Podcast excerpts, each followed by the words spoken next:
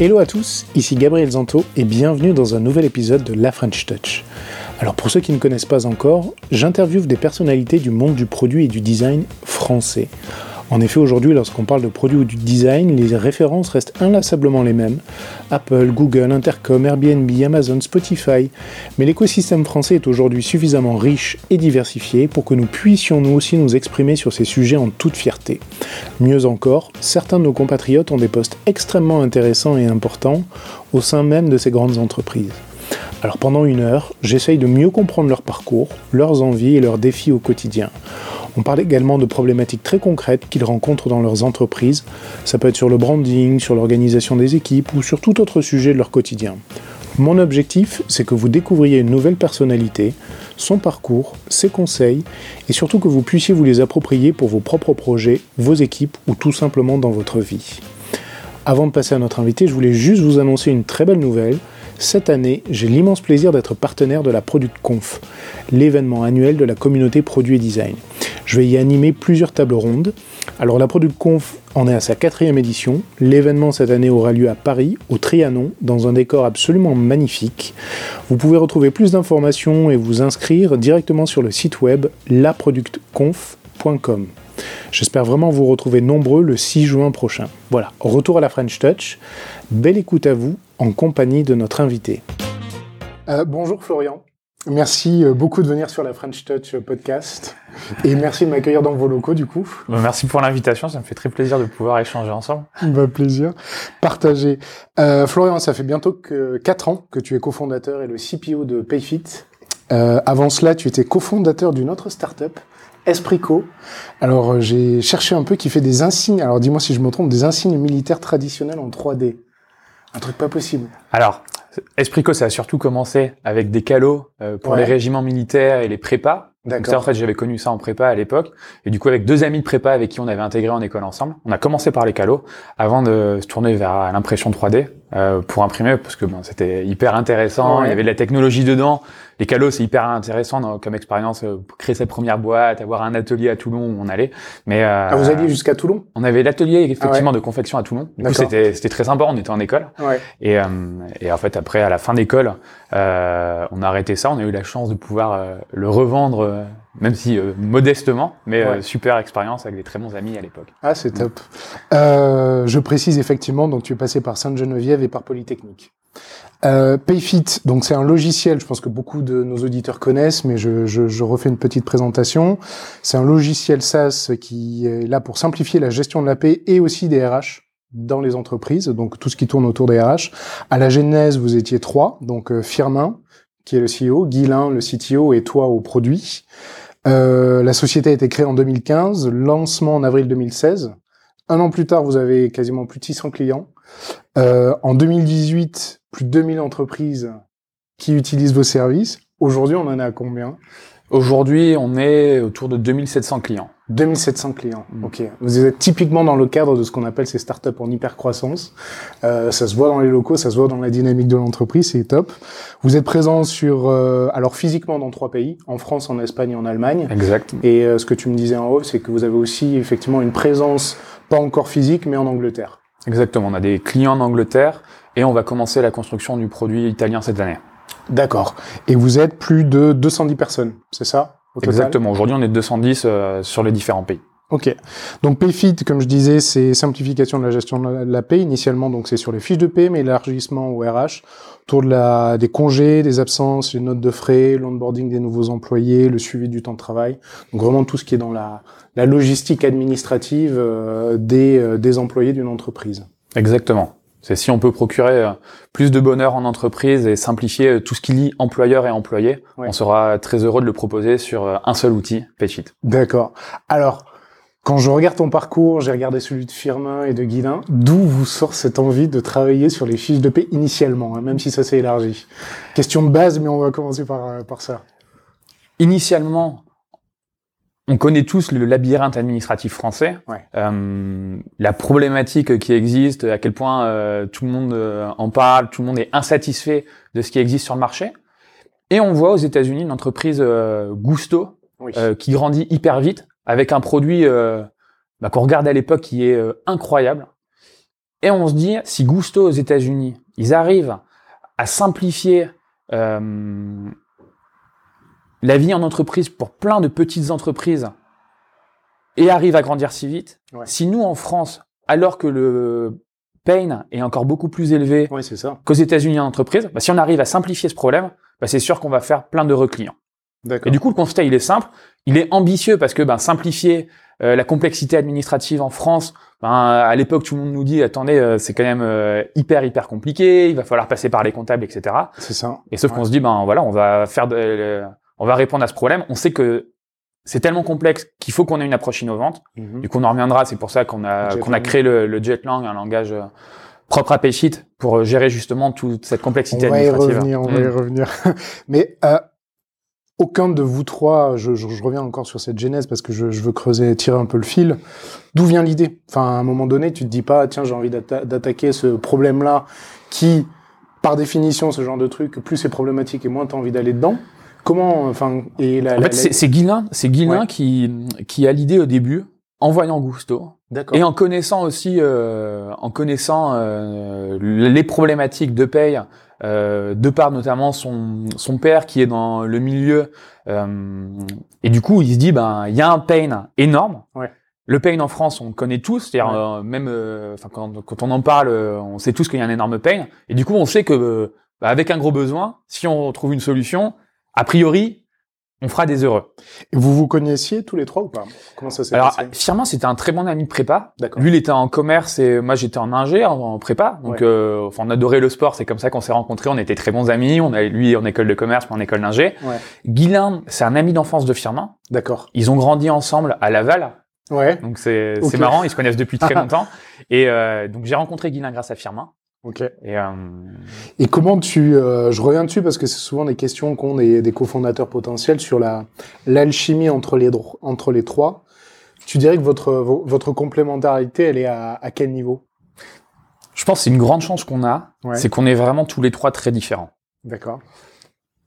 Mais vraiment très différents. C'est-à-dire de par nos backgrounds, euh, ok, euh, scolaires, mais c'est pas ce qui est le plus important, c'est on est hyper différents et du coup on s'apporte beaucoup euh, depuis le début. Et et en fait, donc comment comment on se décrirait?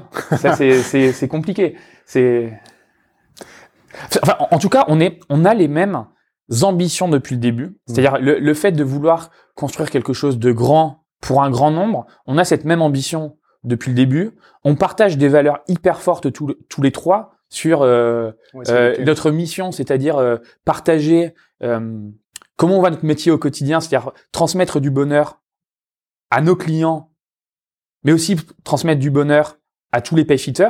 Ouais. Et en fait, ça, je ne saurais pas aujourd'hui comment, euh, qu'est-ce qui est plus important que l'autre. Ouais. Et pour Firmin et Guilin, c'est la même chose depuis le début.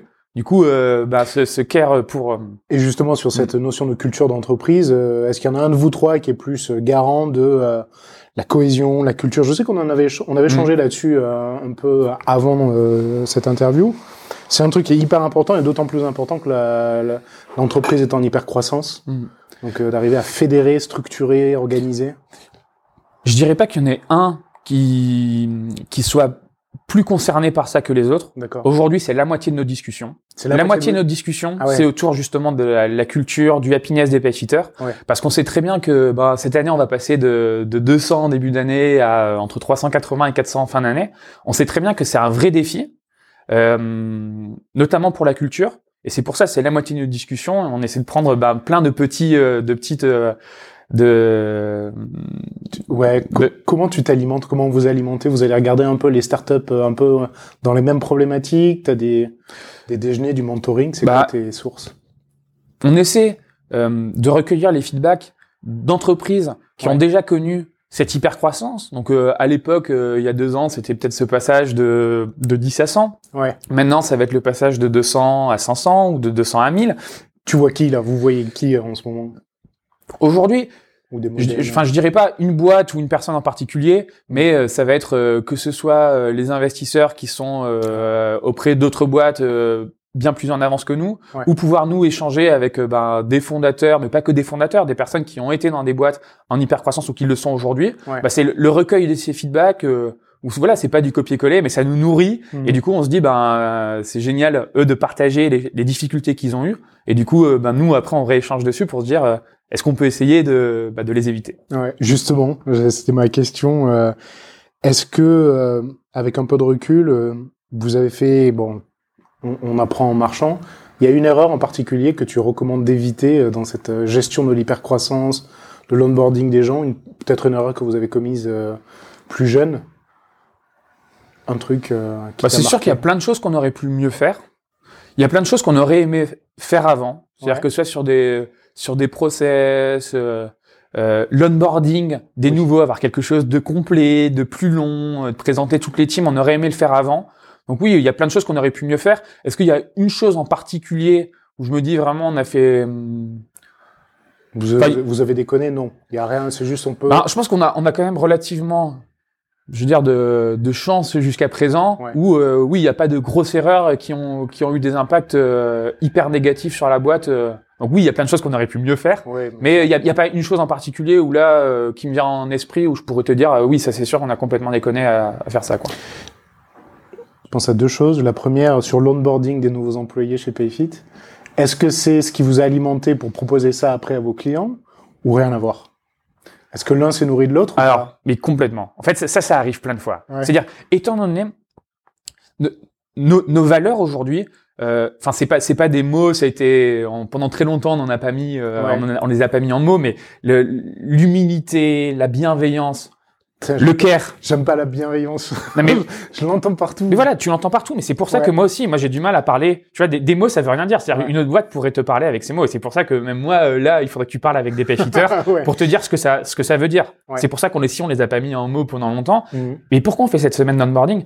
Pourquoi aussi sur les process de, de recrutement, euh, on passe autant de temps? Pourquoi il y a ce barbecue test à la fin où tous les candidats, avant de leur faire une offre, ils- de manière informelle, ils viennent échanger autour d'un verre euh, avec des payfitters de différentes teams C'est le barbecue test? On appelle Ouais. ça le barbecue test. Ouais.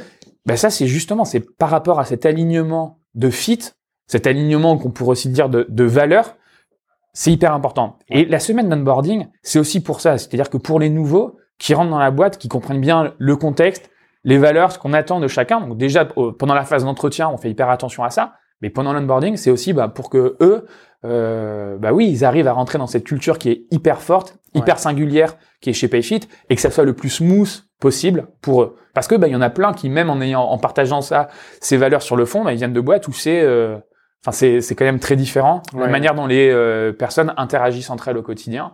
Et c'est pour ça, là, je comprends que quand je te parle des valeurs, tu me dis, il y a toutes les boîtes qui disent ça, mais enfin, c'est, Oui, hyper fort. Co- Comment ça se concrétise? Ouais, c'est ça. Le... Je, je lisais un article de Firmin qui expliquait que, bah, pour reprendre sur le barbecue test, vous préfériez quelqu'un de peut-être moins brillant mais qui s'intègre parfaitement et donc euh, qui a en gros il y a une espèce de validation de toute l'équipe avec qui il va travailler plutôt que euh, une espèce de loup solitaire qui au final ça va pas fitter parce que Mais complètement. Et on a, et je veux dire, on, on a pris des décisions par rapport à ça euh, hyper lourdes sur l'impact business de la boîte par le passé, parce que ben, quand je te disais que le plus gros défi de PayFit, la moitié de nos discussions, c'est ce scale Ouais. humain. ouais Ben justement, euh, aujourd'hui, le fait, euh, on a la chance où euh, on a des payfitters qui viennent tous les jours avec le sourire et on vient tous avec le sourire le matin. Ben, quand on va être 400, quand on sera à 500, ben, le défi, c'est justement sur ce fit d'avoir des personnes qui prennent plaisir à bosser ensemble. Ouais. Et du coup, ce, ce plaisir, ça vient une grande partie euh, par le fit. ouais euh, l'alchimie humaine Mm. ultra importante euh, la deuxième question que j'avais c'était justement dans ce process de recrutement on parle produit quand même euh, c'est quoi un process de recrutement dans l'équipe produit chez toi? Ça c'est quoi les étapes? C'est quoi les qualités déjà humaines que tu recherches du coup? Même si on en a déjà un peu parlé euh, côté Payfit et euh, comment c'est structuré? Un process de recrutement, donc euh, dans l'équipe produit, euh, l'équipe produit, ça veut dire beaucoup de postes chez Payfit. Hein, ouais parce que l'équipe produit, Bon, il y a product préciser. manager, ouais product designer, ou je pense euh, classique euh, pour, dans beaucoup de boîtes. Euh, mais après, il y a les Jetlang Masters. Les Jetlang Masters, c'est des profils qu'on a créés. Ils sont 11 en France, 4 en Espagne, 4 en Allemagne, 2 pour l'Angleterre. Et c'est eux qui peuvent construire toute la partie métier de A à Z d'un pays. Le front comme le passons, euh, passons du temps là-dessus alors on passe du temps dessus et on revient à ce moment-là si tu veux et tu me dis sur quel poste euh, Alors, écoute, moi, moi, ça m'a fait. euh, j'ai, en fait, j'avais entendu parler de vous il y a longtemps. Et je me dis, c'est quoi cette boîte? Ma première réaction, c'est quoi cette boîte qui se crée son propre langage de programmation pour gérer ces problématiques? Je me disais, c'est ouf. Alors je me disais, putain, c'est c'est Tolkien qui invente son propre langage, quoi. C'est la même chose. Et après, deuxième réaction, c'est de me dire, c'est super smart parce que un, effectivement, quand je en me documentant, ça permet de régler les problématiques métiers et donc euh, concentrer la, la ressource d'ingénierie sur des problématiques fondamentales, euh, ça c'est top. Deuxièmement, c'est un, un axe de communication qui est juste génial. En gros, on vous connaît aussi parce que vous avez développé votre propre langage et c'est quelque chose qui est un espèce d'asset, euh, notamment pour les gens du produit. Alors, comment vous en êtes venu à vous dire, OK, il faut qu'on fasse ça? Je peux rajouter le troisième avantage Ouais, que je placerai peut-être même en premier, Ouais, c'est que le troisième avantage, c'est grâce à ce langage, on a des, des pays qui sont autonomes ouais. pour construire la meilleure solution de paye dans le pays. C'est ça. Et ça, c'est incroyable. C'est-à-dire, on a des équipes dans chaque pays. Les Jetlong Masters en France, c'est une équipe française. On a une équipe espagnole, une équipe allemande, une équipe anglaise. Mhm. Ils sont autonomes pour construire la meilleure solution de paye. Et ça, c'est incroyable. Parce qu'on ouvre un pays et ils sont pas dépendants. C'est-à-dire que si on s'ils étaient dépendants d'une équipe centrale Ouais. qui est aujourd'hui en France avec l'équipe engineering, euh, tu multiplies le nombre d'ingénieurs juste pour adresser les besoins pays, quoi. fois. Exactement, tu multiplies et eux ils sont frustrés parce qu'ils sont en attente Ouais. et tu imagines bien les problématiques de priorisation de roadmap où on fait des, des pays Ouais. qui peuvent être hyper frustrés, qui peuvent se sentir comme la dernière roue du carrosse Exactement. parce que un pays qu'on ouvre qu'on ouvre l'Angleterre il dirait c'est moins important que la France Ce alors que arrive- grâce à ça Ce qui arrive tout le temps, hein. ce qui arrive tout le temps mais c'est là où on a une énorme chance c'est que grâce à ça vraiment ces pays là l'Angleterre ils sont autonomes pour construire la meilleure solution de paye dans leur pays. Est-ce que vous aviez en tête que ça allait être, euh, enfin, ça fait partie de l'ADN. C'est un, outil absolument puissant, ça devient une organisation, etc. Vous aviez ça en tête au départ ou euh, c'est un peu, euh, vous avez lancé l'idée et c'est au fur et à mesure de l'évolution que vous avez compris le, le potentiel du truc? Je pense qu'au début, on se rendait pas compte d'à quel point on allait pousser le Jetlang. C'est-à-dire à quel point ça allait être scalable, puissant à l'avenir. C'est-à-dire au début, l'avantage euh, d'avoir euh, justement des développeurs qui s'éclatent sur des problématiques indépendantes, indépendantes des problématiques métiers, ça dès le début, on savait l'avantage. Ouais. On connaissait. euh, Ouais, ouais. Surtout les difficultés de recrutement euh, des développeurs. Après, le fait de se dire que ça va être hyper générique et du coup utilisable à l'étranger, Ouais. bah ça c'est venu au fur et à mesure. Le fait aussi de le pousser aussi loin Mhm. Surtout, bah ça c'est pareil, c'est au fur et à mesure où on se dit mais oui, mais c'est magique de leur donner vraiment la main sur tout et que demain euh, l'ouverture d'un pays de bout en bout, ils dépendent euh, de personnes en centrale, Ouais. en global, des équipes tech, product management, product design. Bah ça, ça sera magique et que c'est il y a encore des choses qu'on a améliorées dessus. Du coup, au début, on savait que euh, en arrivant à faire ça, parce qu'au début c'était un défi, je veux dire, le fait d'y arriver, c'était pas non plus certain hein, qu'on allait arriver à faire quelque chose comme ça. Vous, avez mis un an avant de. On a mis un an. C'est-à-dire que vraiment les premiers clients c'est euh, avril 2016 et nous on a commencé tout 2015. euh, C'est ça, ouais. Ouais. Mais du coup au début il y avait même pas d'interface. Oui, c'est C'est-à-dire c'était vraiment euh, et, et à l'époque euh, ouais, en fait à l'époque on a mis des œillères. on a mis des œillères. On devait vous prendre pour des fous, hein, Non, mais sans en fait, c'est exactement ça. C'est qu'à l'époque, vraiment, on a mis des œillères. Parce qu'en fait, c'est euh, expliquer ça à des gens alors que t'as rien prouvé. Enfin, les gens te disent, mais enfin, t'es perché, quoi. Ouais. Et, euh, mais du coup, on a mis des œillères. On travaillait dans la coloc. Firmin et Guilain étaient en coloc ensemble, Ouais. dans, dans le 17e, à côté de Terne. Et du coup, euh, là, euh, tous les jours, toute la journée ensemble, à faire que ça. Et du coup, c'était, enfin, c'était vraiment, on était euh, dans le salon de la coloc, à faire ça, à, euh, à faire les premiers composants en fonte, et, et vraiment, mais travailler main dans la main, avec Guilain à côté. Attends, mais moi, il me faudrait telle possibilité. Firmin, il me faudrait telle possibilité. En Jetlang, attends, mais rajoute-nous ce composant, s'il te plaît. Et là, enfin, c'est, trop drôle. Et du coup, janvier 2016, premier testeur. Ouais. Avril 2016, premier client. Et le Jetlang, oui, on a, on a cessé de le faire évoluer. Mais on n'était pas aussi conscient quand on l'a lancé Ouais. de l'avantage que ça allait être sur le long terme. Comment vous avez eu l'idée de faire un truc aussi fou Et génial, hein, pour le coup. Mais co- comment euh, raconte-moi. euh, En fait, c'est c'est tellement un avantage. C'est-à-dire qu'au- au, au départ, on était Guilain, Firmin et moi. Et déjà pour avancer, pour créer une solution de paye, pour simplifier la gestion de la paye, ben on pouvait pas euh, être dépendant simplement de Guilain et euh, nous qui allions dicter, dicter des règles, Guilain qui allait les coder et nous qui allions tester derrière. Ouais. Non, on se disait ben non, il faut avancer vite. Et du coup, on s'est dit avec Firmin, ben nous, on va régler tout, on va coder toutes ces règles métiers. On n'est pas expert en paye, mais devenir expert en paye, c'est un cours magistral. On peut, on peut devenir expert en paye Mhm. en passant du temps, en apprenant, etc. Et du coup, c'est des règles qui sont hyper complexes. mises bout à bout, mais individuellement, c'est des règles hyper simples. Donc euh, au début, pour ces règles, on crée euh, bah, des, des, fonctions, des sommes, des divisions, euh, appeler des, des, variables dans le passé, faire des calculs de paye. Ouais. Et en fait, aujourd'hui, pour un employé, il y a plusieurs milliers de variables qui tournent pour faire un bulletin de paye. Ouais. Mais c'est des calculs qui sont hyper simples. Mm. Et du coup, on se dit, avoir des développeurs qui n'ont pas à dealer avec des problématiques métiers, Ouais. ça c'est génial pour eux. C'est-à-dire avoir des développeurs qui soit bossent sur un langage, soit sur des fonctionnalités euh, qui sont pas métiers, c'est génial parce que eux ils s'éclatent sur ces problématiques. Ouais.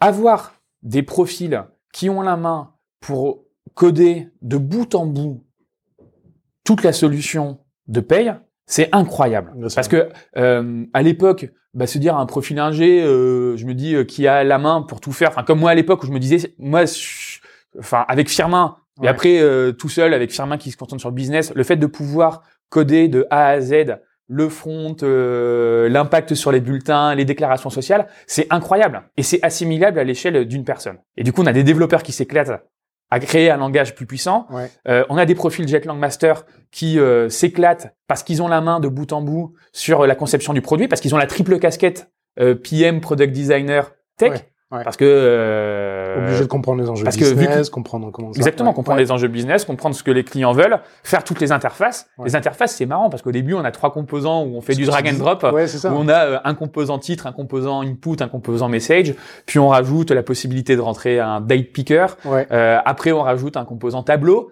Et en fait, c'est génial parce que c'est vraiment c'est un design système poussé Ouais, à l'extrême. C'est vraiment c'est un design système poussé à l'extrême. Et aujourd'hui, toute la partie métier, elle est faite à partir de 23 composants. 23, ok. 23 composants en front, Ouais. avec des impacts en back derrière Mhm. et euh, via un système de variables. Et du coup, les Jetlang, c'est génial parce que c'est une gymnastique intellectuelle qui est incroyable. Un Jetlang Master, il vient le matin avec une idée, mais il peut la coder de bout en bout. C'est-à-dire demain, on veut rajouter un module typiquement de hum, note de frais qui n'existerait pas en paye. Ouais. Bah, il va pouvoir coder tout le front, l'impact sur les bulletins, l'impact sur les déclarations sociales, mais de bout en bout. Et du coup, là, on a parlé du Jetlang, Ouais. mais hum, la proposition de valeur de PayFit, c'est pas simplement gérer la paye. Ouais. C'est gérer la paye. Aujourd'hui, c'est gérer aussi euh, le SIRH. Donc, comme tu disais, euh, le fait d'avoir un espace employé, Mhm. euh, gérer des workflows de validation, avoir un organigramme, euh, gérer l'onboarding des employés. Ouais. Ben, Aujourd'hui, ça s'est fait. Tout ce qui n'est pas métier, c'est-à-dire euh, tout ce qui est côté SIRH, ben, ça c'est géré par une équipe de développeurs, de product managers, de product designers. Classique. Classique, exactement. Ouais. Et c'est déployé sur tous les pays, Ouais. simplement via de la traduction. Et du coup, tous les pays, ils bénéficient des améliorations qui sont faites sur cette partie SIRH. Et du coup, c'est génial parce que quand on ouvre un pays aujourd'hui, quand on ouvre l'Angleterre, typiquement, ils ont un- ils commencent avec un produit beaucoup plus puissant Oui. que chacun des produits euh, quand on a démarré euh, en France, en Espagne, en Allemagne. Mais à l'inverse, ce que tu disais, enfin, je, je, je regardais une vidéo, t'expliques, ils repartent from scratch. C'est-à-dire qu'ils construisent la solution. Après, ce qui est positif parce que ça veut dire que c'est complètement spécifique aux, aux- aux besoins locaux, mais euh, sur la partie euh, sur la partie IP, ouais. Exactement. Sur la partie paye, Ouais. chaque pays repart de zéro Ouais. avec un outil hyper puissant, le Jetlang. Ouais. Mais par contre, sur la partie SIRH, ils ont directement toutes les fonctionnalités qui sont disponibles pour le pays. Et du coup, sur cette partie euh, Jetlang, pour continuer sur la thématique, il faut combien de temps? Demain, j'ai la chance de rejoindre Payfit. Je suis, euh, c'est quoi le training? Ça dure combien de temps pour savoir euh, En deux mois, tu es un expert en Jetlang. En deux mois C'est-à-dire que ce langage, c'est un métalangage. Ouais. C'est pas Ça veut dire quoi? un, un métalangage, ça veut dire c'est un langage qui, qui est utilisé par des non-développeurs. C'est-à-dire, c'est pas des les Jetlang Masters chez nous, ce ne sont pas des anciens développeurs. C'est vrai? Ah non, ce ne sont pas des anciens développeurs. Ah ouais. Les, les Jetlang Masters, c'est vraiment c'est des c'est des c'est des euh, c'est des profils produits, mais qui qui veulent être doueurs en plus. Ok. Ah, C'est vraiment pas- ils ont cette triple casquette PM, ouais, product designer, développeur. Ok. Et c'est c'est pour ça, en deux mois, tu es expert en Jetlang. En deux mois, tu sais construire complètement une interface. Tu sais faire des impacts sur les calculs derrière. Donc, en deux mois, tu es expert en Jetlang. Après, il faut rentrer et comprendre la complexité du produit. Ouais, Donc, euh, par exemple, en France, il y a déjà beaucoup de règles qui sont codées en Jetlang. Du coup, ça prend du temps de maîtriser tout ce qui a été déjà créé en Jetlang pour ensuite pouvoir créer des modules, Ouais. savoir à quel endroit se rattacher, comment modifier, etc. Euh, sur les autres pays qui sont plus jeunes, c'est plus facile. Mais en deux mois, aujourd'hui, c'est hyper intéressant de voir que pour construire un pays, donc on recrute des profils locaux, Ouais, ça a pris six mois entre le recrutement du premier Jetlang Master espagnol et les premiers clients sur le produit. Ça a pris cinq mois pour l'Allemagne, ça a pris quatre mois pour l'Angleterre. Et c'est là où prendre, enfin, avoir en tête ces chiffres, en fait, c'est là où tu comprends ce qu'est vraiment un métalangage. Je pourrais te montrer, je pense que c'est pas intéressant pour euh, pour les personnes qui, qui vont qui, qui, vont- qui vont nous écouter parce qu'ils Ouais. peuvent pas voir. Mais c'est vraiment c'est ouais. hyper facile. Ouais, on regardera ça ensemble derrière, c'est vraiment euh, hyper facile. La complexité, pour euh, un peu caricaturer, mais la complexité c'est Excel VBA. Ouais. C'est-à-dire ça ressemble pas du tout à ça, mais c'est cette complexité là. C'est-à-dire c'est pour c'est pour rassurer sur le fait que tu n'as pas besoin d'être développeur et c'est pas tu n'es pas un développeur. C'est impressionnant. Parce que, enfin, la logique, c'est quand même d'arriver à automatiser quelque chose qui est fondamental, déjà qui est changeant, parce que l'évolution des lois, l'évolution de les réglementations, et euh, quand tu disais simplifier, au début, tu me disais c'était de simplifier la gestion de la paye. Non, c'est pas simplifier, c'est automatiser. C'est encore autre chose. Tu peux simplifier en gardant le bordel et en enlevant. Là, c'est automatisé. Donc, euh, C'est automatisé et c'est à permettre, c'est aussi permettre à des experts en paye ou non, Ouais. c'est-à-dire on a des personnes qui n'ont jamais géré de paye avant, bah, ils peuvent la gérer sur Paysheet parce qu'étant donné qu'on a sur chacun des pays le droit du travail et les conventions collectives qui sont codées, mhm. bah, on a les barrières de sécurité et on empêche toutes les erreurs. C'est-à-dire que s'il y a un minimum conventionnel, un minimum légal qui n'est pas respecté, bah, on met des messages d'avertissement, on met des messages d'interdiction, on bloque des actions pour être sûr de respecter le légal et le conventionnel. Et du coup, l'employeur, bah, même s'il s'y connaît pas en paye, il peut gérer sa paye sur Paysheet. C'est quoi vos garde-fous justement pour vous assurer que l'implémentation, par exemple, des dernières conventions ou des mises à jour de conventions collectives sont bien faites? Est-ce que vous avez des organismes tiers qui viennent certifier euh, On a, on a une équipe product legal. Au sein de l'équipe produit, on a une équipe legal qui travaille justement main dans la main avec les Jetlang Masters. Ok. et euh, qui est en charge de bien entendu de suivre toutes les évolutions de droit du travail et des conventions collectives, ok. et ensuite de suivre aussi le développement par les équipes Jetlang et potentiellement faire des tests aussi derrière. D'accord. Après, sur la partie plus technique, sur la partie régression de Jetlang, on a tout un système de tests avec des centaines de tests enregistrés, comme si on avait enregistré par exemple la génération d'un bulletin de paye Ah ouais. pour euh, un CDD, un apprenti, un stagiaire, enfin sur tout- quasiment tous les cas, et que bien entendu on, les, on, on est capable de, de vérifier si le nouveau code, les changements ont un impact sur ces cas ou pas. Je pense que vous, en t'écoutant là, je me dis vous êtes- vous devez être une des seules boîtes françaises et peut-être même mondiales à avoir, je pense, une documentation produit, une structuration de tout ça qui est euh, la plus carrée possible. C'est- je, sais, je sais pas, je sais pas. Il sourit. Euh, ne serait-ce que pour pouvoir permettre justement à d'autres pays de développer, euh, il y, a, y a cette nécessité-là. On n'est pas en mode freestyle. euh, Bah, c'est vrai qu'on pousse, en fait, on pousse très très loin. C'est-à-dire que de par cette singularité du Jetlang, qui est aujourd'hui euh, un de nos plus gros avantages, Ouais. bah, c'est sûr qu'on pousse très très loin. C'est-à-dire, on a une équipe notamment Jetlang Ops qui est en charge justement de vrai. la synchro entre ce qui se fait dans chacune des équipes de Jetlang pour partager les bonnes pratiques, euh, aussi euh, réfléchir tous ensemble sur euh, qu'est-ce qu'on fera demain en Jetlang. Donc, on était à Barcelone euh, il y a euh, quatre mois avec tous les Jetlang des différents pays à réfléchir ensemble sur qu'est-ce que sera Jetlang demain. Parce qu'aujourd'hui, avec le Jetlang, on gère la paye, Ouais. mais on pourrait gérer quelque chose de complètement différent. Oui, c'est ça. On peut gérer énormément de complexité en Jetlang, que ce soit sur la paye ou quelque chose d'autre. Donc, on peut imaginer sur long terme être open source et que ça soit utilisé pour plein Ouais. d'autres utilisations différentes. Bon, on va pas trop s'avancer dessus, D'accord. mais Le- On touche à l'organisation là. On parle, on a, on a touché un peu product design, product management, équipe légale. C'est quoi, euh, c'est combien de personnes l'équipe produit au sens large aujourd'hui chez Payfit? Aujourd'hui, l'équipe produit, il y a hum, quatre product managers, il y a trois product designers, il y a 20 Jetlang Masters, il y a hum, une personne en Jetlang Ops, Ok. et ça, c'est l'équipe produit aujourd'hui. On a deux personnes en product marketing, Mhm. Qui, chez Payfit, est côté marketing, qui est hyper proche de l'équipe produit, mais qui est en product marketing. Ok. Donc ça, c'est, ça, c'est la partie produit, Mhm. construire. On a aussi au sein du, du produit, dans, chacune dans chacun des pays, une équipe product legal dont on a parlé avant, Ouais. et une équipe déclaration. Parce qu'en déclaration, sur chacun des pays, on est capable d'automatiser beaucoup de choses, mais il y a aussi des choses qui ne peuvent pas être automatisées, des échanges qui doivent être faits typiquement avec les organismes de prévoyance et de mutuelle. Et on a une équipe déclaration qui est au sein de l'équipe Jetlang de chacun des pays et qui va gérer justement ces cas qui sont pas automatisables et qui sont hyper importants parce que bien entendu en paye en déclaration on Ouais. se permet euh, zéro erreur pour nos clients. Et du coup euh, bah, c'est pareil au sein de cette euh, grande entité produit. Comment vous, vous deux questions, comment tu te positionnes, comment tu positionnes Payfit par rapport à des Alan, des Spendesk, cet écosystème un peu dédié aux, aux entreprises? Et, euh, et peut-être commencer par cette question, qui sont vos concurrents à l'heure actuelle? Quelles sont les, les, les boîtes euh, que tu regardes sans regarder, euh, même si j'imagine que vous tracez votre route? Aujourd'hui il y y, a- beaucoup de boîtes qui gèrent la paye que ce soit en France ou que ce soit sur les différents pays où on est.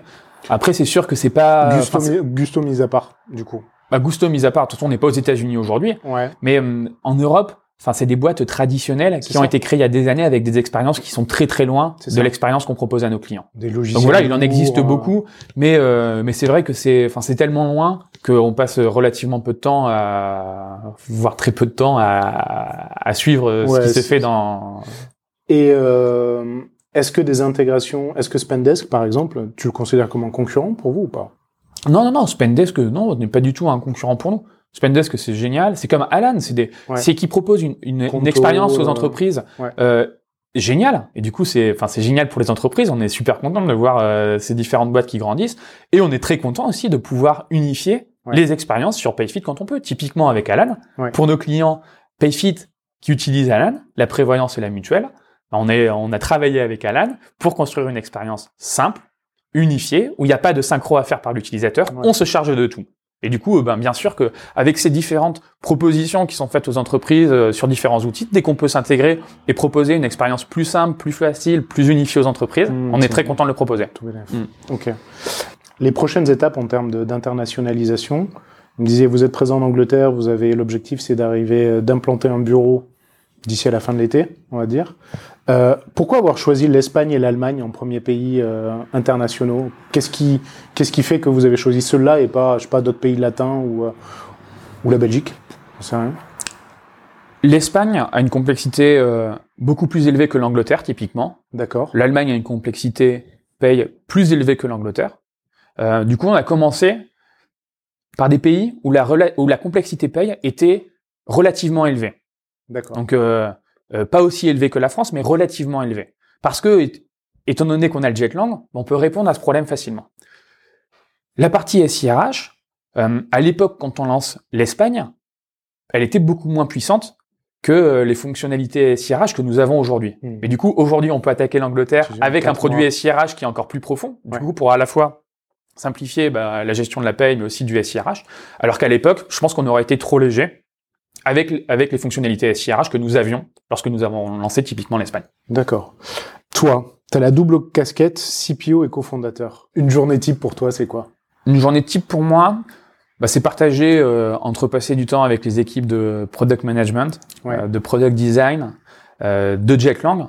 Mais euh, ça, le, le cumul des trois, ça va prendre 50% du temps de ma journée, parce qu'il va y avoir euh, entre 20 et 30% de mon temps qui va être passé sur du recrutement, et euh, les euh, 20% restants qui vont être euh, peut-être plus proches notamment de la partie euh, peut-être fondateur avec des bah, justement des, des questions plus long terme, euh, croissance humaine, euh, aussi bosser bah, justement avec euh, les équipes, notamment HR, sur euh, la culture, euh, l'internationalisation, bien entendu, avec euh, bah, les, les problématiques euh, euh, peut-être euh, pas simplement produits qui peuvent exister sur euh, cette croissance internationale.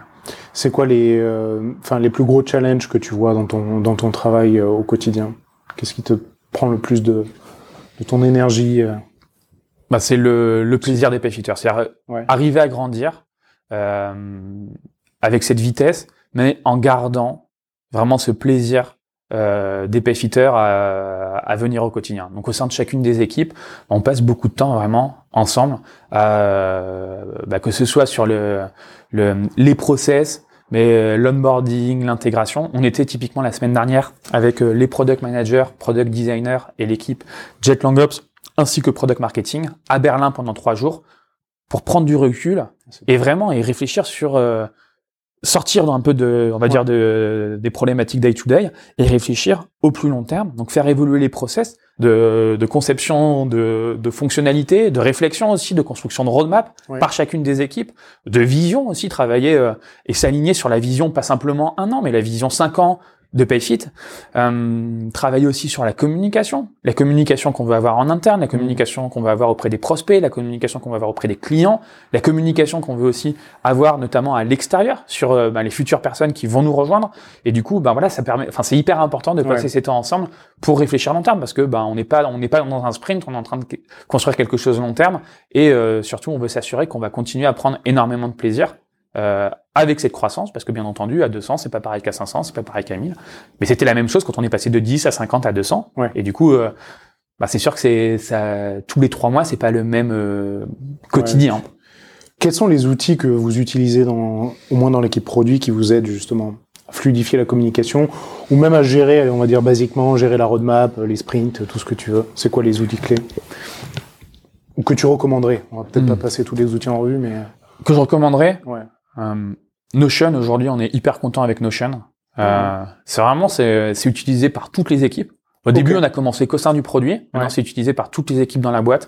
Et on est vraiment hyper content. Euh, ça regroupe, en fait, aujourd'hui, ça regroupe tout. C'est-à-dire, ça regroupe aussi bien euh, l'onboarding des nouveaux que euh, la roadmap euh, short terme, la roadmap euh, long terme, euh, les documentations, les liens bien entendu vers euh, GitHub, euh, Zenhub ou Jira, enfin ce qu'on veut, ce qu'on veut pour la gestion plus technique. Ouais. Mais c'est ça unifie Ok, c'est le point pour toute de la boîte. C'est le convergence. point de convergence pour toute la boîte. Et du coup, bah, notamment euh, les communications produits, ben, elles sont toutes ici. Et après, on a bien entendu des, des rituels. On a des, des communications tous les quarters pour toute la boîte, pour Ouais. donner la visibilité sur euh, ce qui va être fait.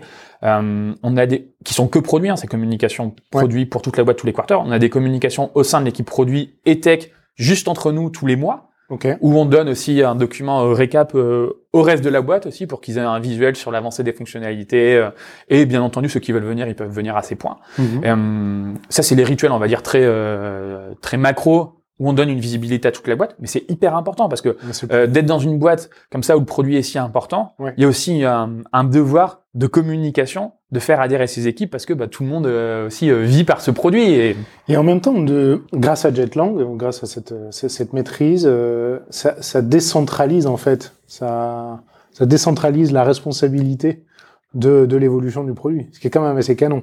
Tu te retrouves pas avec des gens euh, qui tapent à ton bureau tous les matins en disant euh, Elle est où ma fonctionnalité Ça fait six mois que je vous la demande. mais complètement, c'est-à-dire cette partie paye. Hmm. Sur Ouais, cette toujours. partie paye, Ouais. toujours c'est géré en local. C'est pour ça ces, ces communications dont on parlait pour l'ensemble de la boîte, Ouais. c'est surtout Surtout pour euh, la partie SIRH Ouais. ou euh, des fonctionnalités qui vont être données à chacun des Jetlang, mais qui sont pas disponibles aujourd'hui.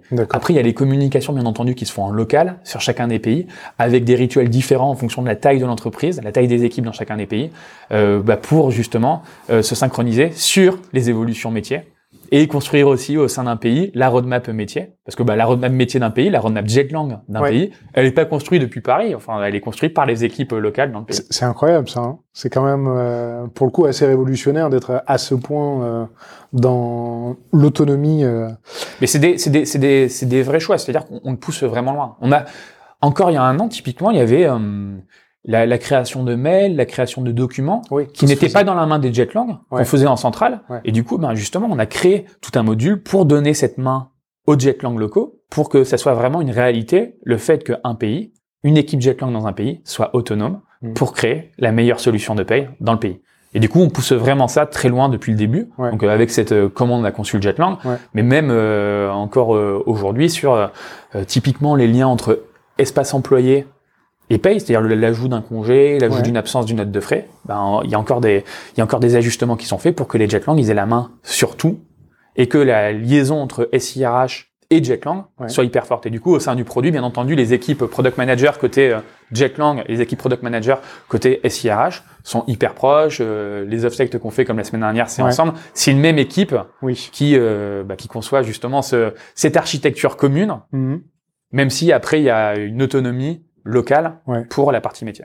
Il n'y a pas, euh, juste pour terminer sur ça, il n'y a pas une, une dernière validation, genre produit euh, en disant euh, Bah, ok, on est d'accord. euh, Là, non, désolé les gars. En fait, c'est- là où euh, le design system trouve toute sa place. ouais. Dans le design system concret, bah, il y a déjà le Jetlang qui est déjà poussé à l'extrême dessus, mais il y a besoin aussi du design system côté product design, product management côté engineering, où, ok, il y a des règles sur les composants, mais ça, ça, ça va beaucoup plus loin. Il y a des règles sur l'utilisation du Jetlang. Ouais. Et ça, c'est hyper important. C'est les règles d'utilisation du Jetlang, le fait que même si les Jetlang Masters dans les pays, ils ont la main typiquement pour euh, rajouter un menu avec 200 lignes, bah non, qu'un menu, euh, Oui, ça va s'arrêter euh, à, à C'est ça. 5 lignes. Non, mais c'est des, c'est des Ouais. vraies règles. Et ce design system, c'est global. Et c'est là où c'est c'est hyper intéressant, ces échanges. Parce que les équipes product management, product design, engineer, elles doivent avoir en tête le produit, Mhm. Peu importe qu'on ait un ou 50 pays. Et pour avoir en tête le produit d'un pays, il faut pas qu'ils aient à aller euh, se balader sur chacun des, des produits en disant ah bah attends en Jetlang vraiment l'expérience elle est complètement différente. Non, il y a des règles du design system pour être sûr que bah, on est en train de construire une expérience unifiée, un produit avec oui bien entendu la possibilité d'avoir euh, les droits du travail local, les conventions etc locales qui sont codées dedans. Gros travail, euh, ouais, gros travail en amont, hein, du coup. Mm. Euh, Notion, je t'ai pas demandé. Vos, la rédaction en interne, c'est anglais ou c'est français ou c'est euh, c'est quoi? C'est hum, anglais pour toutes les communications globales. D'accord. Euh, au sein d'une équipe aujourd'hui qui aurait que des Français, il y a des communications en français que quand c'est entre eux. Ok. Euh, après, ça est de moins en moins le cas parce qu'on a des profils euh, internationaux qui ne parlent pas français, qui arrivent dans chacune des teams. Euh, on a eu par exemple le premier euh, développeur euh, qui ne parle pas français qui est arrivé euh, il y a trois semaines maintenant. Bah, c'est génial, ça fait parler tout le monde euh, en, En anglais, au sein de la squad et même euh, au sein de engineering. Ok. Et ça va être pareil côté product manager, product design. on va avoir des profils qui vont pas parler français, qui vont arriver demain, et du coup, ben, les communications elles seront en anglais. Au sein du Jetlang, bah, étant donné qu'on a déjà des profils français, espagnol, allemand, anglais, du coup on a des profils qui parlent pas français, toutes les communications sont de en toute anglais. façon, c'est en anglais. Mais ouais. c'est, en fait, c'est nécessaire le fait d'avoir dans chacune des équipes euh, pas que des profils français, Ouais, parce que c'est pas c'est pas c'est pas cohérent de construire une solution pour simplifier la paye et euh, les ressources humaines pour euh, plein de pays Ouais. en n'ayant que des Français. Et Oui, du coup, c'est cohérent demain d'avoir des profils internationaux dans chacune des équipes et, et voilà de construire cette expérience pour différents pays. Ton, euh, ton organisation, elle est flat là pour l'instant? T'as des, euh, je sais pas, des directeurs euh, product design ou des head of Aujourd'hui, euh, en product design, ouais, il y te, a, ils te reportent directement ou pas? il y a Léa Mendes qui Ouais. vient en Head of Design. Euh, donc euh, elle arrive dans un mois chez Payfit. Donc c'est génial. Elle va. L'idée c'est le parti euh, design chez Payfit. On est super content et ça fait vraiment plaisir depuis le temps quand, Je quand on se connaît avec Léa. On va. Je suis sûr que ça va être incroyable. Toute l'équipe a bien hâte qu'elle qu'elle soit là. Ouais. Euh, en product management, euh, on va avoir un head of product euh, qui va nous qui va nous rejoindre. D'accord. Euh, pourquoi il y a ces besoins? C'est chacune de ces équipes, elle va grandir très vite. Oui. Euh, dans chacune de ces équipes, en product management, en product design, il y aura une dizaine de personnes d'ici la fin de l'année.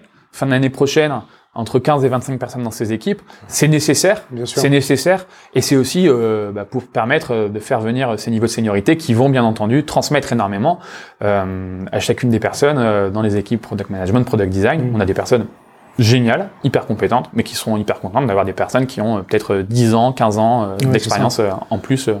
Vous avez déjà, t'as déjà réfléchi un peu à des plans de carrière, des parcours un peu de progression euh, au sein de, de ces équipes-là? C'est formalisé ou pas pour l'instant Alors, c'est, je peux te montrer un template euh, brouillon. C'est Ouais. pas formalisé. C'est-à-dire, on en parle, on parle de plan de carrière euh, sur chacun des, enfin pas sur chacun, mais sur euh, au moins tous les six mois sur les entretiens, c'est-à-dire tous les deux mois avec euh, chacune des personnes euh, dans l'équipe produit. Euh, bah, on a des, Ouais, des entretiens à, à deux. ouais. Euh, au moins une fois sur trois, on parle de long terme sur euh, bah, l'évolution, comment la personne, enfin sur quel, sur le poste ou sur les évolutions de la, la personne, comment elle va pouvoir bah, s'épanouir davantage. Ouais. Et du coup, on en parle à ce moment-là. C'est pas formalisé le passage typiquement d'une team à l'autre de manière euh, écrite, mais j'y travaille parce que effectivement, c'est hyper euh, important. Toi, dans ton... euh, parce que le, le- le point de départ, c'était la répartition de ton temps euh, entre cofondateur et euh, CPO. Quand tu te projettes euh, fin d'année ou euh, horizon de deux ans, trois ans, tu te vois encore euh, CPO ou tu penses déléguer ça? Est-ce que tu as besoin d'avoir la main dans le produit euh, dans la gestion strat du produit? Comment comment tu te projettes, toi Alors le, le fait demain d'avoir un head of euh, product management et un head of design, euh, c'est pas pour un partage de responsabilité. C'est-à-dire que ces profils-là euh, qui vont être euh, seniors et qui vont nous rejoindre, ils vont avoir euh, l'autonomie complète sur ce scope. Je passe du temps avec chacun des pays et je vais continuer à passer du temps avec chacun des pays, avec les équipes Jetlang dans ces pays-là. Euh, mais je, ça sera pas mon rôle Mhm. de les manager, mais euh, tant mieux si je peux partager des insights pour que ben, justement chacun de ces head of puisse, puisse prendre des décisions plus éclairées. Et, euh, et après, bien entendu, euh, la vision, euh, je pense qu'aujourd'hui elle est assez claire et la partager, Ouais. la transmettre, la challenger ensemble. Mhm. Mais non, ça va pas être mon rôle demain de, de Tu rencontres des clients, tu vas au contact des clients encore, enfin, ah oui oui, oui, c'est hyper important. Ah oui, je le continuerai tout le temps. tout le Tout temps. le temps. ouais. Ah oui, non, mais c'est même. ah oui, non, mais même quand on Pourquoi tu crame poses cette 500, question, évidemment Non, non, mais bien entendu, bien entendu. C'est-à-dire, c'est pas, enfin, c'est, c'est, c'est, c'est grâce à nos proximités, Ouais. à nos clients, qu'on peut construire quelque chose euh, ben, qui, qui, qui, qui procure du bonheur. Et du coup, c'est hyper important. C'est-à-dire que ce soit sur chacun des product managers, chacune des personnes dans l'équipe produit, Ouais. les product designers et en Jetlang d'être hyper proche des clients. Que ce soit euh, sur euh, des rendez-vous physiques, que ce soit sur euh, euh, des calls, des démos, des recueils de feedback, euh, cette équipe Customer Success Oui. qui est présente chez nous aujourd'hui, hyper important. Je veux dire, cette équipe qui passe énormément de temps au contact des clients, à recueillir les besoins, c'est- ce lien avec le produit est hyper fort Ouais. Et nécessaire parce qu'on on, on, prétend pas être euh, meilleur et avoir une vision euh, Oui. révolutionnaire. Non, c'est on construit ça parce que on est proche de nos clients et parce que c'est ce que nos clients veulent. Et on va pas- aujourd'hui, on prétend pas euh, inventer les besoins de nos clients ou euh, ou inventer des solutions. Non, c'est d'abord on identifie les problèmes Ouais. et on est proche de nos clients, on priorise ces problèmes et on essaie de trouver des solutions pour eux. Cette alimentation, euh, elle se fait comment? C'est quoi? C'est des verbatims? Enfin, au-delà de la rencontre purement, euh, on va à des meetings, on les voit, il y a des démos, il y a des, des tests. C'est quoi? C'est remonté euh, dans Notion, par exemple, par Customer Success? C'est euh, Exactement. C'est-à-dire, il y a, il y a des, il y a, ben, en termes de process et en termes de tools, donc Ouais. euh, en termes de tools, on utilise Notion, mais en termes de process, euh, que ce soit en local pour Ouais. les équipes Jetlang, il y a des points euh, hebdo qui, sont- qui sont faits entre les équipes customer, les équipes Jetlang et les équipes sales pour s'aligner ensemble justement sur euh, bah, qu'est-ce qu'on veut, qu'est-ce qu'on veut faire en Jetlang, que que ressentent nos prospects ou nos clients aujourd'hui Mhm. et comment, euh, enfin, que- du coup, comment on va impacter la roadmap et construire la roadmap. Mais la même chose pour euh, les équipes euh, product management, product design, qui euh, sont hyper proches des retours customer de chacun des pays. Et Ouais. du coup, il y, a- bah, il y a des échanges qui se font. Donc là, c'est toutes les deux semaines où bah, il y a au- autour Ouais. de la table les équipes sales, les équipes customer et les équipes produits pour dire que ce soit sur la partie SIRH ou la partie payroll, ben, qu'est-ce qu'on peut faire? Qu'est-ce qu'on peut faire? Que ressentent nos clients aujourd'hui? Euh, Suivre aussi ben, les nouvelles fonctionnalités, euh, l'adoption, ce qui marche bien, ce qui marche moins bien. Ouais, c'est ça, le partage de best practice euh, cross pays en fait. C'est souvent un truc où ça reste dans ta zone, mais voilà, il y a peut-être des insights hyper intéressants venant de l'Espagne ou de l'Allemagne euh, qui peuvent bénéficier à la France. Exactement. Donc il y a cette équipe, c'est pour ça aussi qu'il y a cette équipe Ops. C'est étant donné qu'on a différents pays et que c'est euh, c'est du temps plein de- d'être au courant des problématiques des différents pays et de la priorité des euh, besoins dans les différents pays. On a Mhm. cette équipe Jetlang Ops qui est hyper proche justement des équipes produits locales et de chacune des équipes produits locales pour euh, pouvoir quantifier, pour pouvoir comparer et pour pouvoir euh, avoir une vision globale et du coup impacter la roadmap sur euh, cette vision globale et ses besoins euh, des différents pays. Et bien entendu, trouver des solutions, encore une fois, qui vont être globales. C'est-à-dire que typiquement, euh, les besoins de euh, time tracking allemand, Oui. bah, il y a plein de besoins de time tracking français. Et c'est une solution globale qui est trouvée. Et que du coup, bien entendu, il y a ces échanges avec les équipes produits de chacun des pays pour la conception de la solution. Donc il y a à la fois l'alignement des pays, compliqué. hein. l'alignement des équipes. Non mais complètement, c'est compliqué. C'est pour ça que les process c'est hyper important. Ouais, ouais. Sur euh, comment construire ça déjà euh, entre les équipes euh, engineer, design, product management et l'alignement avec les pays étrangers. C'est pour ça qu'on a des ben, qu'on a des process euh, qui évoluent et que Ouais. si tu veux, je peux t'en parler un peu. La conception d'une feature type chez Bah oui. Payfit. carrément. Donc euh, il y a d'abord la définition du problème. Ouais. La définition du problème, euh, ça peut être euh, remonté par n'importe quelle personne, n'importe quelle équipe. Ça va être bien entendu creusé surtout par product manager pour ensuite prioriser. Mhm. Et ensuite, il y a la partie solution discovery où là, ça se fait pas côté, ça se fait pas juste côté produit. C'est on va aligner et on fait des ateliers avec des personnes de différentes teams Ouais. pour euh, autour de la table, que ce soit engineering, que ce soit produit, que ce soit customer, que ce soit sales, Ouais. bah, sur un atelier au moins d'une heure et demie, euh, réfléchir ensemble à une potentielle solution, euh, challenger les idées, bah ça c'est hyper important. Ouais, Ensuite, oui, ça va être plus côté design où il va y avoir des itérations de conception, mais aussi de test. Et là, la phase de test est hyper importante. Le fait de faire tester directement auprès de nos users avant d'avoir codé la feature, ben, à quoi elle va ressembler? Est-ce qu'on va procurer un effet waouh? Est-ce qu'on va répondre aux problèmes de nos users? Ouais. c'est génial et ces itérations, elles sont hyper importantes. Ces feedbacks des users sur les tests, le fait de les partager, que ce soit sur les personnes qui ont travaillé en atelier, que ce Mhm. soit sur les équipes engineering, pareil, c'est primordial. C'est primordial de donner cette transparence, de avoir ces personnes qui sont proches des euh, clients. ouais. Et ces itérations, c'est c'est hyper important. C'est-à-dire que on fait que progresser dessus. Depuis la création de PageFit, Ouais. ces phases d'itération, pendant longtemps, on n'en faisait pas. En étant un peu trop dans le rush, un peu trop en sprint, Ouais. bah là, les teams grandissent, c'est aussi pour avoir cette qualité, pour pouvoir faire ces, ces itérations et pour que quand ça passe ensuite sur la partie développement plus côté tech, du coup, Ouais. bah là, on est quelque chose où on est bien sûr Oui. qu'on va procurer un effet waouh, qu'on a aligné tout le monde. Et bien entendu, il reste des communications entre les designers, les tech, product design Mm. pendant cette phase. Et après, bien entendu, on, a- on aligne euh, les équipes product marketing pour Ouais. prévoir comment on va communiquer sur l'amélioration, Mhm. sur euh, la Ouais, nouvelle le- feature, Le, pricing. le pricing, etc. Exactement. Puis ensuite, donc on va mettre en, en test en interne, en test auprès de clients, donc euh, la Vous phase de ça, bêta. Vous, vous, vous faites pas ça à chaque feature. Alors non, sur toutes les grosses features, on le fait, mais Ouais. le but c'est de le faire sur toutes les fonctionnalités. C'est-à-dire, bien entendu, il y a des petites, il y a des petites features où on fait pas la bêta parce qu'on sait qu'on peut le déployer pour tout le monde. Ouais. Il y a déjà une phase de user test qui était présente et euh, et c'est, on va dire, moins impactant. Sur toutes les grosses features, on fait une phase de bêta, c'est-à-dire on le déploie que sur certains clients. Donc bien entendu, on a mis en place une architecture. Typiquement, on utilise Launch Darkly aujourd'hui et on est hyper content avec pour déployer une fonctionnalité. Feature flagging. euh, Exactement. Ouais. Et comme ça, on peut déployer pour un client, on peut déployer pour un pays si on veut. Bien entendu, sur le long terme, il n'y a aucune feature qui est déployée par pays. Mais si on veut tester d'abord euh, sur un pays une fonctionnalité avant de la déployer sur tous les pays, on Mhm. peut le faire. C'est top ça. Ah ouais, c'est top. Pour est, c'est le fruit d'itération. Donc, euh, si vous, vous, auditeurs qui écoutez, vous dites merde, on fait pas ça chez nous, ça prend du temps à se mettre en Mais c'est place. c'est complètement le fruit d'itération. C'est-à-dire que vraiment, il faut. Enfin, il y a un an, euh, on était euh, très loin euh, sur plein de parties du process. Ouais. Et c'est aussi pour ça qu'on passe ce temps à prendre du recul dessus. Donc là, on était à Berlin il y a trois jours, et il y a trois mois, on était à Barcelone, et déjà, on avait ité- itéré sur les process. Mm. Et c'est et c'est hyper important. Et c'est ça aussi qui est hyper excitant.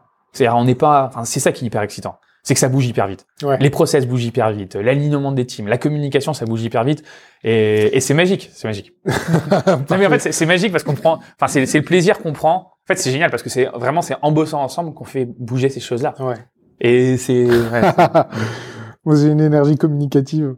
Euh, du coup, c'est quoi les, euh, au niveau très macro, les prochaines étapes, tu dirais, pour PayFit? C'est euh, niveau très macro.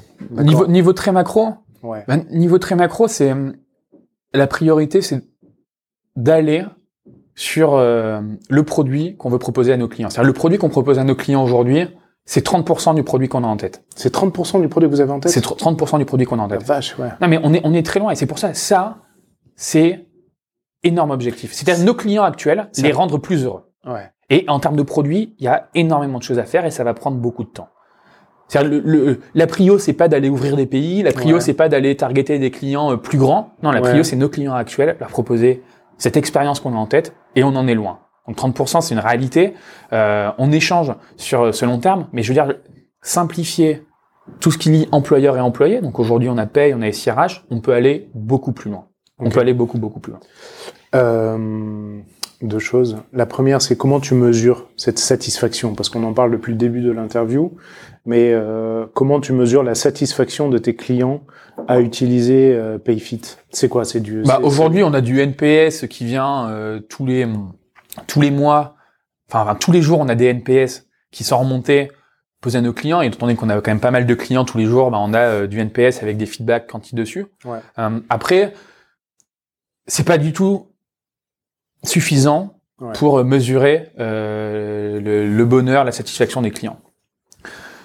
Le churn, on en a très peu. Du coup, pareil, ça c'est pas une métrique qui est hyper intéressante pour. Mais euh, c'est quand même un indicateur. euh, c'est un indicateur, Ouais. mais euh, c'est pas, on va dire, c'est pas. Oui, c'est pas ça qui te fait. C'est pas assez quali. Ok. Et du coup, là, on est en train typiquement de mettre en place via Pendo pas simplement des, des- pas simplement du NPS avec une, euh, un retour général, Ouais. on est en train de mettre en place des, des questions beaucoup plus spécifiques sur l'expérience produit, Mhm. sur l'expérience euh, interaction avec notre équipe customer, Mhm. sur l'expérience sur les performances de l'application, sur l'expérience d'une fonctionnalité en particulier, pour justement pour pouvoir être granulaire et euh, et avoir euh, plus de d'infos euh, plus Ouais. précises. Parce qu'en fait, le NPS c'est bien, mais j'ai envie de dire en grandissant c'est pas du tout suffisant. Non, bien sûr. C'est pas du tout suffisant. Oui, Et du coup, là, on est en train de mettre en place ça et que je pense que là, les, bah, les clients là, qui, s'il y en a qui, qui, qui vont nous écouter, ben, ils vont pouvoir voir euh, après chacune des clôtures de paye, bah, la possibilité justement de donner du feedback sur l'expérience de la paye sur différents sujets. Donc bien, bien entendu, ça, ça va être aussi des itérations, Mhm. de voir euh, comment on le propose, euh, à quelle fréquence, euh, pas trop de quantité non plus. Ouais, ça, ça me fait penser, euh, question que j'avais en tête, c'est euh, est-ce que tu dirais que vous êtes vraiment data-driven ou c'est un élément parmi d'autres qui vous, qui vous guide? Est-ce que l'analytique c'est partout? Est-ce que... euh, Alors, on est loin sur cette partie-là. C'est-à-dire que euh, c'est hyper important, on en a tous conscience, mais là, typiquement, on est en train de recruter quatre personnes pour l'équipe data, pour construire une équipe data hyper puissante. On a des équipes ops qui euh, qui ont accès à plein de data et qui viennent euh, empower chacune de leur team avec la data. Ouais. Mais on n'a pas une équipe centrale qui procure la data pour chacune des équipes. Et c'est une énorme prio. Donc que ce soit data engineer ou data analyst, Ouais. on est en train de recruter pour construire cette équipe data. Où je pense que d'ici la fin de l'année, il y aura entre 5 et 10 personnes dedans. tu les vois faire quoi? Quel va être leur rôle euh, pré... enfin, à venir et potentiellement en plus long terme? C'est justement donner à chacune des équipes euh, dans Payfit euh, la vision sur la data pour prendre des décisions plus éclairées. Ok. Aujourd'hui, euh, la data, elle vient de plein de sources différentes. On a la data de nos clients en prod, on a un outil interne qu'on a développé, le back-office, pour gérer toute la partie déclarative de nos clients. Ok. On a des données qui viennent de la partie HubSpot, Ouais. euh, mais même en amont côté marketing. Et on n'a pas aujourd'hui une data warehouse unifiée. Ok. Donc typiquement, ça va être d'en créer une, mais ensuite d'extraire la data pertinente pour chacune des teams, Mm. pour que chacune des teams prenne des décisions plus éclairées et du coup des décisions meilleures sur euh, sur je- euh, au quotidien. Je, je sens la responsabilisation des teams à terme euh, sur la gestion de la donnée. Euh, Mais effectivement, ah, typiquement, quand c'est quelque chose à refaire, je pense qu'on créerait euh, un an plus tôt. Ouais. Mm. Après, euh, 36 sujets en même temps, donc, euh, ok. Non, D'accord. mais c'est pour ça que je te dis, il y a plein de choses qu'on aurait pu mieux faire. Ouais. voilà. Euh, je pense qu'on arrive au terme de, de, de l'interview. Moi, j'avais des questions plus sur toi. Parce que tu as débarqué dans le produit, finalement. Euh, Est-ce que tu as une formation d'ingénieur? Est-ce que tu penses... que- quelle est ta perspective sur être CPO avec une formation d'ingénieur? Est-ce que, je sais pas, ça t'amène... euh, quand tu en discutes avec d'autres qui ont des parcours euh, qui viennent du droit, qui viennent du business, etc. Est-ce que tu sens qu'il y a quelque chose euh, spécifique? Bah moi je trouve ça c'est ce qui est magique au produit, c'est que euh, peu importe d'où tu viens, euh, je pense que tu peux faire euh, enfin tu peux être très bon en produit. Et sur les différents rôles qui existent au, au sein du produit. Ouais. Donc la formation ingénieur, je dirais c'est un avantage sur la partie Jetland parce que ça reste quand même très euh, très ingé, très mathématique, la construction, euh, l'architecture dessus. Mais sur la partie produit, je veux dire plus général, euh, non, c'est pas spécialement un avantage. Enfin, c'est pas spécialement un avantage. Je trouve ça génial aussi euh, à quel point au sein du produit, euh, j'ai trouvé des personnes qui ont depuis le début de Payfit euh, passé du temps pour transmettre et qui aiment transmettre. Ouais. Mais ça, je trouve ça incroyable. Mais ça, parce que bah oui, j'avais aucune expérience dessus et euh, la construction euh, des teams, euh, euh, l'évolution des process, mais bien entendu, c'est aussi éclairé par plein de discussions avec plein de personnes euh, hyper intéressantes et la manière dont les gens sont, dont les personnes sont avenantes dessus, Ouais. bah c'est génial. Et du coup, bah j'essaie, euh, j'essaie moi aussi quand il y a quelques sollicitations de, Ouais. de team, bah, de, de transmettre, même si bien entendu c'est pas toujours hyper facile de, de consacrer beaucoup de temps dessus. Enfin, depuis le début, moi j'ai trouvé ça incroyable et c'est c'est c'est beau à voir quoi. Ok, bah top. Dernière question du coup, est-ce que tu aurais un question que j'aime bien poser évidemment, est-ce que tu as un tic ou un truc un peu inhabituel que les gens te font remarquer, des proches ou des collègues Ouais. Au bureau, il me faut remarquer que j'utilise souvent des phrases qui sont ah bah d'accord ou euh, Ah bah c'est bah- bon ça. Non mais non mais c'est marrant, il me faut remarquer ça et du coup c'est marrant parce que du coup il y en a plein qui les utilisent ou qui font des emojis avec et, euh, D'accord. et du coup bah, maintenant ça me fait sourire mais au début je comprenais pas, je me rendais même pas compte. Ou euh, et- attends, il est là. ou excellent. Enfin non, mais du coup, ils me font remarquer Ah ouais ça. C'est des marrant. mêmes. Bah, heureusement, c'est pas, trop, c'est pas méchant. Ah, ok, Bah, parfait. Bah, merci beaucoup Florian. Bah non, mais merci, merci beaucoup à toi. Voilà, c'est tout pour la French Touch. Alors avant de vous quitter, quelques petites choses. D'abord, encore merci à notre invité pour son temps et pour son retour d'expérience. Comme d'habitude, vous pouvez retrouver toutes les références, les outils, les personnes qui sont citées dans l'épisode. Pour cela, il vous suffit d'aller directement sur le descriptif du podcast, sur l'appli de votre choix, vous cliquez dessus et vous serez redirigé directement sur le site lafrenchtouch.fm. Si vous souhaitez me contacter pour me poser des questions, pour me proposer de nouveaux invités ou juste me faire un feedback, vous pouvez le faire directement sur Twitter. Le pseudo c'est lafrenchtouchfm tout attaché. Alors je veux prendre un peu de temps aussi pour vraiment vous remercier d'avoir écouté jusqu'ici d'abord. J'espère surtout que l'épisode vous a plu. Et si c'est le cas, n'oubliez pas, vous pouvez me le dire en mettant un petit commentaire ou une note 5 étoiles sur iTunes de préférence. Ça me motive beaucoup et surtout ça aide à faire connaître le podcast. Voilà, merci pour tout et à très vite pour un nouvel épisode de La French Touch.